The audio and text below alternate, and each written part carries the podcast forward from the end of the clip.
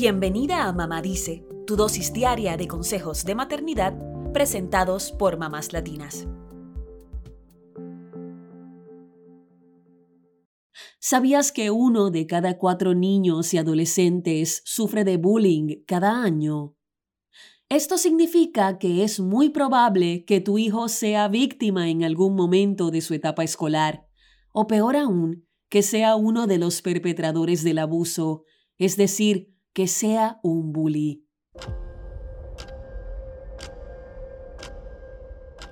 A pesar de que cada vez se habla más del bullying y de los daños que ocasiona, pocas veces nos detenemos a pensar que nuestros hijos podrían estar abusando de otros niños.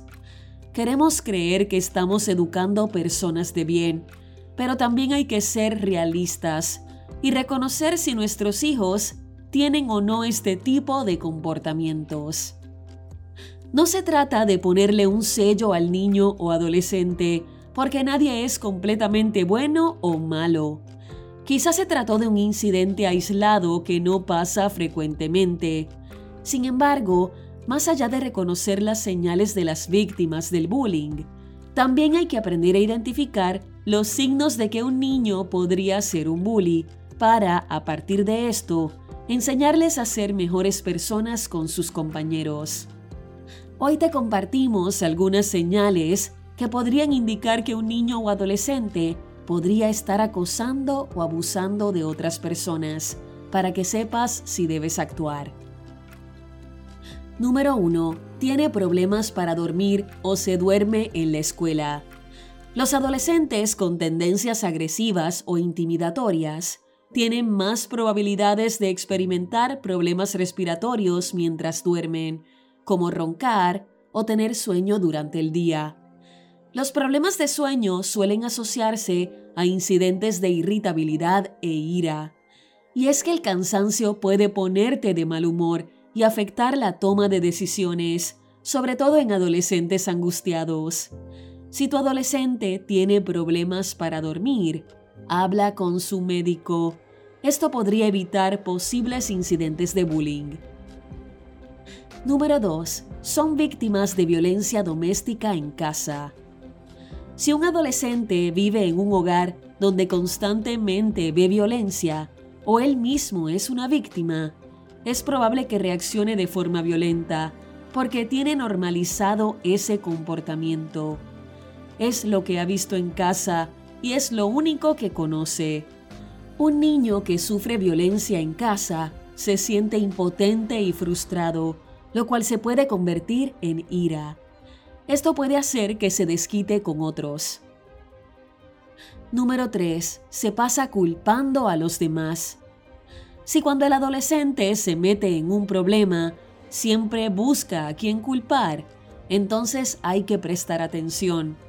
Puede que no se dé cuenta de que sus acciones son parte del problema, sobre todo si se deja llevar por la emoción del momento.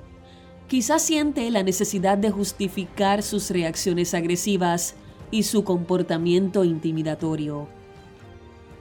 Número 4. Tiene amigos que son bullies. Si un adolescente se preocupa demasiado por lo que dicen los demás y se junta con los chicos malos de la escuela, es probable que sea un bully también. Observar a las amistades de tu hijo podría darte un indicio de cuáles son sus comportamientos con otras personas. Número 5. Muestra constantemente un comportamiento descontrolado. Si el adolescente tiene un mal carácter, se frustra fácilmente, tiene poco control de sus impulsos, es propenso a pelear y tiene poca empatía, es más probable que se convierta en un bully.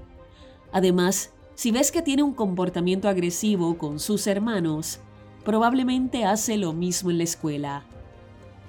Número 6. Se burla de las personas que son diferentes.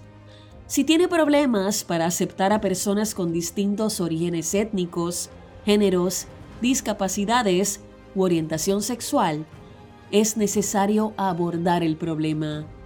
Quizás se siente incómodo porque no sabe cómo actuar en una situación desconocida, pero no por sentirse incómodo tiene que ser una mala persona.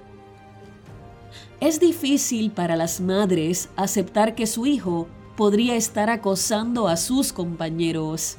Nos ponemos a la defensiva, nos da vergüenza y sentimos que hemos fracasado. Pero no se trata de nosotras. Tenemos que dejar de lado nuestro ego, enfrentar la realidad y llegar a la raíz del problema. Esta es la forma de ayudar a nuestros hijos a lidiar con sus tendencias abusivas y encontrar maneras sanas de atravesar sus problemas. La negación solo prolongará la situación y quizá tu hijo lo único que necesita es atención y cariño para salir de este ciclo de violencia.